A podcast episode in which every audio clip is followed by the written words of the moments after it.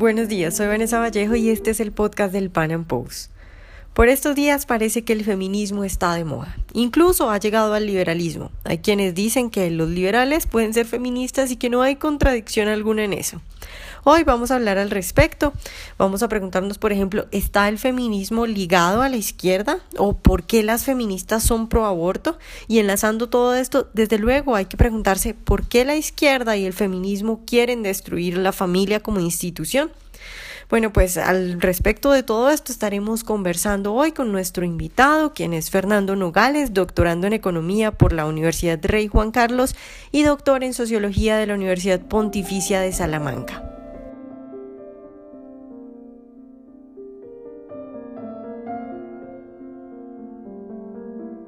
Fernando, buenos días y muchas gracias por estar hoy con nosotros. Buenos días. Bueno, Fernando, pues eh, yo muy bien eh, y muy feliz de, tenerte hoy en nuestro podcast para que pues hablemos de este tema que, que, que mucha gente no le gusta hablar, ¿no? Yo he, entrevistado a libertarios que me dicen, yo puedo hablar de lo que sea menos de feminismo porque me pones en contra a todo el mundo libertario. Entonces, pues muy contenta de que, de que hayas aceptado. Eh, y quiero empezar preguntándote eso, ¿tú crees que el feminismo tiene cabida en el mundo actual, en el mundo occidental actual? ¿Crees que hay una justificación para decir soy feminista en este momento? Vamos a ver, si somos liberales, creo que en, en Petit Comité tú y yo somos liberales, más menos, ¿eh? porque después estamos los por ahí distintas familias, ¿no? Pero en principio, eh, si somos liberales, el, feminismo no tiene, diríamos, eh, cabida porque es colectivista. Es una ideología hecha por y para la mujer. No cabemos los hombres. La sola palabra feminismo ya define, diríamos, la entidad a la cual, por la que lucha y para la que lucha. ¿no? no quiere decir de que no haya hombres que no les gusten, diríamos, determinados objetivos feministas, pero nunca podrán ser mujer y, por tanto, no le representa. Representa a otro colectivo, nada más y nada menos que a la mitad de la humanidad, pero no a la otra mitad. Por tanto, no creo que tenga cabida. Pero es que además en Occidente, en donde al menos en teoría, más menos en los estados, pues tenemos lo que llamaríamos democracias liberales, bueno, pues lógicamente lo que estamos viendo allí donde se ha implantado, digamos, la jurisprudencia feminista en, en el siglo XX, a lo largo del siglo XX, que esa igualdad ante la ley justamente es cada día más desigual para hombres que para mujeres. Claro, Fernando, otro punto muy importante es el, del aborto, que es un tema también polémico dentro de los liberales, pero además hay una relación entre feministas y aborto, que hay detrás de, esa obsesión de las feministas con el aborto. Vaya pregunta la que me haces, ¿eh? pero bueno, no, no, no voy a huir de la, de la pregunta, ¿no? Las preguntas siempre son buenas. Bueno, para mí, y hablo más desde una perspectiva teórica, eh, para el feminismo el aborto simboliza la mayor demostración de poder sobre el resto de la humanidad, que es el poder de quitar la vida.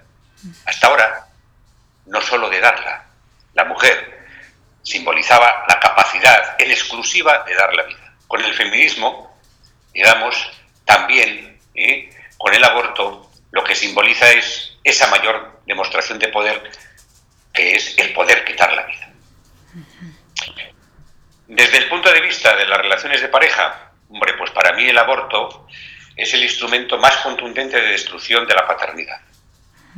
Cualquier mujer puede decirle a cualquier hombre, puedo matar a tu hijo cuando me dé la gana.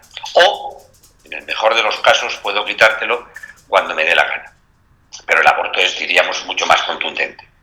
Para mí el aborto desde un punto de vista teórico, como cuestión ética de la ideología feminista, es el factor de carácter teórico más importante y que no tiene resuelto el feminismo. Y andan muchas feministas por ahí intentándolo. Ahora, mientras no lo resuelvan, le pone a la altura de otros totalitarismos genocidas. Porque si puedes quitar la vida de una persona, indudablemente, mm, este es un problema muy serio. El problema de, de las ideologías colectivistas es que hay una entidad social que tiene todos los privilegios. En el caso del comunismo, pues eran, bueno, pues los trabajadores. Por tanto, todo el que fuera digamos, conservador y no fuera proletario, pues en principio era alguien a perseguir, incluso a quitarle la vida. Y los gulags se llenaron de personas, lógicamente, que no representaban al comunismo. En el caso de, los nazis, bueno, pues eh, si no eras nazi, incluso aunque fueras alemán, ¿eh? pues no tenías ningún privilegio. Y los nazis, alemanes, la mayor parte de ellos, sí tenían todos los privilegios. Por lo tanto, podían matar a cualquier persona o esclavizarla. Eso ha sido así a lo largo de toda la historia de la humanidad. El problema es que mientras no se resuelva el dilema del aborto por parte del feminismo, pues todos podemos interpretar que estamos también ante una ideología, digamos, potencialmente totalitaria y genocida. Porque mientras nosotros los liberales respetamos mucho la vida, y solamente respetamos la vida y la propiedad sobre la vida. Y si una persona quiere quitarse la vida, es propietario de su vida. Pero que yo sepa con el aborto cuando una mujer aborta, no muere ella. Al menos a no ser por una cuestión accidental. Y por tanto estamos hablando de que el feminismo se adueña de las vidas de los demás. Pueden quitarla cuando le dé la gana. Si contamos los abortos que ha habido ¿eh? por parte del feminismo, allí donde se ha legalizado el aborto, indudablemente las cifras yo creo que superan incluso a las generadas por los totalitarismos del siglo XX. Y ese es un problema muy serio que tiene que, lógicamente, conseguir alguna vez el feminismo dar una respuesta tranquilizadora. Mientras no sea así a los liberales, no podemos estar a su favor. Porque están en contra de la vida, no respetan la vida. Claro, Fernando, eh, podríamos decir, o tú crees que detrás del feminismo que conocemos, pues del, que todo el mundo conoce, porque hay gente por allá que se empeña en decir que es que el feminismo no es lo que todos conocemos, sino una cosa que uno, nunca ha visto. Detrás de ese feminismo hay un interés eh, por destruir la familia. Completamente, vuelvo a repetir, es decir, el feminismo eh, es colectivista y por tanto todo lo que sean instituciones sociales evolutivas intermedias le estorban. Es lo que le une fundamentalmente al socialismo. Yo digo, y en algunos de mis escritos, cuando escribo por ahí, digo que el feminismo está al servicio del socialismo. Desgraciadamente no está al servicio de la mujer, está al servicio del socialismo. Y al socialismo le, estorban todas las instituciones sociales evolutivas intermedias entre el individuo y el Estado. Y cuanto más solo esté el individuo, más fuerte es el Estado ante el individuo. La familia es una institución de arropamiento, no es la única institución social evolutiva, pero es la más importante y además es la primigenia. Destruida la familia, el individuo queda a expensas del poder del Estado. Y a eso está jugando el feminismo desde a lo largo de todo el siglo XX a favor de ese colectivismo y de esa y por eso destruye a la familia ya lo sabemos cuál es un poco la técnica en general del socialismo cuando quiere destruir una institución social, diciendo que hay más formas de familia. Puede haber la familia heterosexual, la familia homosexual, la familia lésbica, la familia, la familia de género, y ahora me cambio de género. Mañana podemos decir que me caso, digamos, bueno, pues con el perrito que tengo digamos que me gusta mucho y me caso. Es decir, cuando hay muchas formas de familia, es la estrategia política para destruir la institución social. Desgraciadamente. Claro, Fernando. Eh, se, destruye, diríamos, la posibilidad de arropamiento del individuo. Sí, Fernando, cuando uno habla de esto, cuando uno habla de que el feminismo quiere destruir la familia y también habla de su relación con la izquierda, eh, evidentemente la gente que no está muy relacionada con el tema lo toma como algo paranoico, como usted ve izquierda en toda parte. ¿Cuál es esa relación entre izquierda y feminismo? Bueno, vamos a ver. Para mí, en primer lugar, las dos. Mientras no se demuestre lo contrario, tanto el socialismo como la ideología feminista dos ideologías comunistas. A mí hasta ahora el feminismo teórico siempre hago el mismo paralelismo. Cuando yo leo a Marx me parece maravilloso. Cuando me voy a la realidad del comunismo me parece un infierno. Cuando yo leo a las llamadas, por decirlo de alguna manera, ¿no? feministas liberales, me parece maravilloso. No tengo nada que objetar. Cuando me voy a la realidad de los hechos, es un infierno. Muy en concreto en el ámbito doméstico. Pero no solo. Entonces, en ese sentido, la relación entre socialismo y feminismo, o izquierda en general, ¿no? y, y socialismo, es enormemente directa. No ha sabido, el feminismo tiene, diríamos, algunas deudas, no ya con, la, con las mujeres, no, no, con la sociedad en general y con la historia. No ha sabido tener, digamos, una entidad propia. Y por tanto nos separan muchas cosas, además de la destrucción de las instituciones sociales evolutivas, que indudablemente para mí está muy claro, empezando por la familia y otras de importancia muy grande. La lucha por una economía dependiente de los estados. Es decir, el feminismo cada vez busca más en la subsidiariedad, digamos, del Estado a la mujer. Todos son subvenciones. Para casarte, para la vivienda, para estudiar, todo es subvencionado. ¿Dónde está? Yo quiero una sociedad en donde, en alguna medida, ¿eh? tengamos las posibilidades de montar nuestras empresas, nuestras independencias económicas ¿eh? en justa competencia, no en dependencia del Estado, no a través de los impuestos. Yo veo al feminismo siempre pidiendo más y más impuestos, cuando no es para ayudas para la enfermedad, además generalmente exclusivamente para las mujeres, que si el cáncer de mama, que si el cáncer de ovario, parece que los hombres no tenemos cáncer. La relación entre izquierda y feminismo, para mí, en principio, en primer lugar, es un colectivismo muy similar. Para mí es una dependencia cada vez mayor de los seres humanos, muy en concreto de la mujer, del Estado. Para mí es, digamos, la destrucción de las instituciones sociales evolutivas básicas. No solamente la familia, por supuesto, también en un momento determinado los contratos. Parece que si no tengo contratos con el Estado, no hay nada, digamos, que pueda hacer la persona. En este momento, si hablamos en términos domésticos, hay algunas mujeres que además lo dicen con mucho orgullo. Mis hijos son míos y del Estado. Yo estoy casada con el Estado. De casualidad, el Estado no es patriarcal. Si estás con tu marido, sí.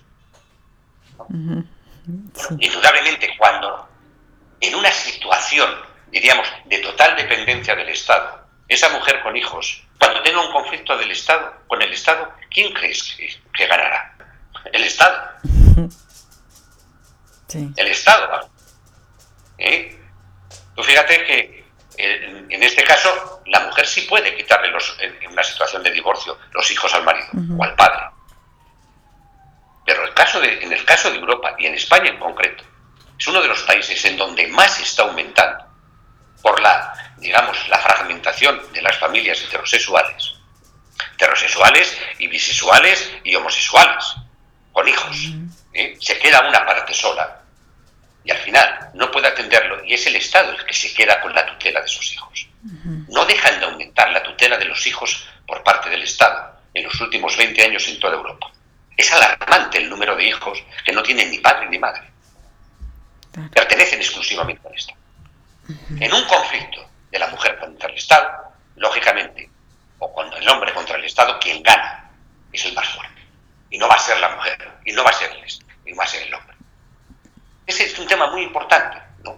Entonces, hay muchas cosas que eh, el feminismo se aleja, digamos, del liberalismo. Muchas cosas, desgraciadamente, porque yo también soy de una generación en donde tuve mi esperanza, digamos, en que, bueno, la respuesta, diríamos, a lo que había por parte del feminismo podía ser un aumento de la libertad. Justamente lo contrario. ¿No? La igualdad ante la ley ha sido pisoteada en todos los países democráticos desarrollados occidentales, en la medida que ahí ha tenido el feminismo poder vía partidos políticos para incorporar, digamos, a la, legal, a la legislación sus leyes de carácter feminista. Su jurisprudencia feminista es la destrucción de la igualdad ante la ley. Claro, Fernando, yo creo que muchos liberales pues estarían de acuerdo con eso. Ahora, hay una hay un pequeño grupo de liberales que están con todo esto del feminismo y que lo que te dicen es, mire, lo que pasa es que el feminismo no es más que libertarismo, pero con una especial sensibilidad a la mujer. Es como que ellos quisieran arrebatarle el nombre, lo que alegan es que ellos quieren arrebatarle el nombre, que no le quieren dejar ese nombre de feminismo a la izquierda. ¿Eso tiene para ti algún sentido? Porque evidentemente yo he hablado con muchas liberales que se dicen feministas y ellas obviamente no están de acuerdo con que el Estado ni, eh, ni piden subsidios, ni piden beneficios. En realidad, lo que decía más o menos Mises, que si, el, que si el feminismo se trataba de buscar la igualdad ante la ley de hombres y mujeres, pues era liberalismo. Pero ellos lo que alegan es que no quieren dejarle la palabra a la izquierda. ¿Tú le ves sentido a eso? ¿Crees que, es una buena estrategia? ¿Que, tiene sentido? Yo, yo como liberal creo que el feminismo lleva, digamos, una cierta importancia y un cierto poder político, pues un poco del siglo XX, ¿no? Desde las famosas, ¿no? Eh, finales del siglo XIX, principios del siglo XX, ¿no? en, Inglaterra, bueno, pues eh, las famosas caravanas, ¿no? De, mujeres, bueno, indudablemente, si luchaban por la igualdad ante la ley, los liberales llevamos, dos, llevamos 200 años, no 100 años, más de 200 años, luchando. Todo caso, serían las feministas las que tendrían que recoger uno por uno los principios, diríamos, éticos del, liberalismo. Y no los liberales tengamos que adaptarnos eh, a una ideología que si ha demostrado algo ha sido la apuesta total por el colectivismo más socialista ¿no? que hasta ahora no pensábamos nadie. Yo creo que no tenemos que dejar, digamos, los principios liberales que sean, en alguna medida, confundidos con la realidad feminista. Mire usted, la teoría, vuelvo a repetir, yo cuando leo a Marx me parece que estoy hablando, estoy leyendo el paraíso en la tierra. Cuando me voy a la realidad de los países comunistas, estoy en el infierno. Cuando a mí me habla una feminista liberal, no tengo nada que objetar, pero luego le voy a la realidad. Y la realidad es discriminación de la mitad de la humanidad contra la otra mitad de la humanidad. Y no solamente con el tema del aborto, no solamente con el tema del divorcio, no solamente con el tema de los hijos. Es que cada vez que hay un principio feminista es un principio de discriminación, es un principio colectivista, ¿no? de discriminación con respecto a la otra media humanidad y colectivista con respecto, digamos, en, el sentido de dependencia de la mujer del Estado. No lo veo por ninguna parte. Me lo, me lo dicen y yo no, cuando me lo dicen, yo no tengo nada que objetar a la feminista liberal que me viene defendiendo el liberalismo. Pero yo le, paso a la realidad. Eso es la realidad. Las leyes que tenemos en España, las leyes de violencia de género. Ah, no, pero es que eso... Y de nuevo volvemos un poco a, las mismas respuestas típicas del comunista cerreno. No, es que, es que Lenin no era realmente comunista. No, es que Stalin no era realmente comunista. No, es que Pol Pot no era realmente, Mao no era realmente, Castro no era realmente, Chávez no era realmente comunista. Tú sí, ¿verdad? No, lo que falla es la teoría. Que no me hagan comulgar con ruedas de molino. No tengo nada que objetar con las liberales que defienden el feminismo, pero sí les digo a todas que la realidad no es su teoría. La realidad, desgraciadamente, es la contraria, es la opuesta. Y como liberales, nosotros tenemos que defender la libertad ante la ley. Nosotros tenemos que defender la vida. Nosotros tenemos que defender los contratos libres. Nosotros tenemos que defender la independencia. Nosotros tenemos que independencia económica. Nosotros tenemos que defender, digamos, la posibilidad de llegar a acuerdos entre nosotros más allá de las razas, más allá de las edades, más allá de los sexos, más allá de las culturas. Y eso no lo defiende el feminismo. Claro, Fernando, ya para... Sí. Demostrándonos lo contrario. Ya toca que alguien les diga con toda la claridad que, mire usted, no me confunda usted, por favor, para nada liberalismo con feminismo.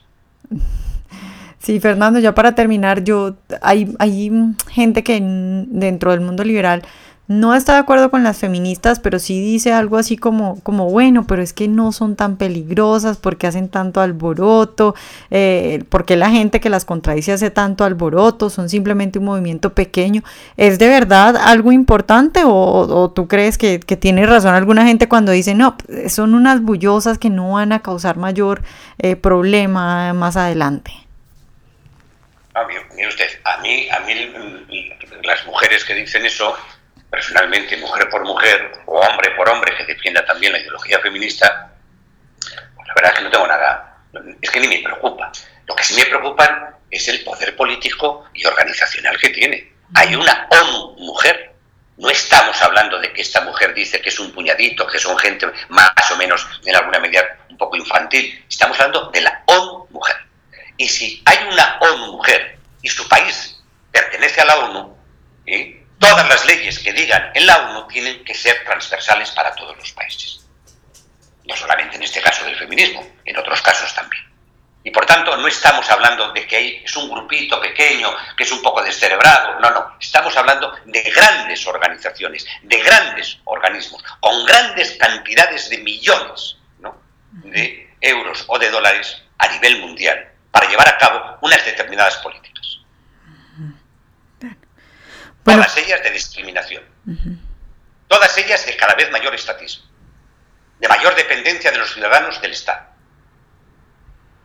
Y como ideología o como teoría colectivista, no hay nada más contrario para una democracia, llamémosle liberal, que lo que representa el poder es el voto individual.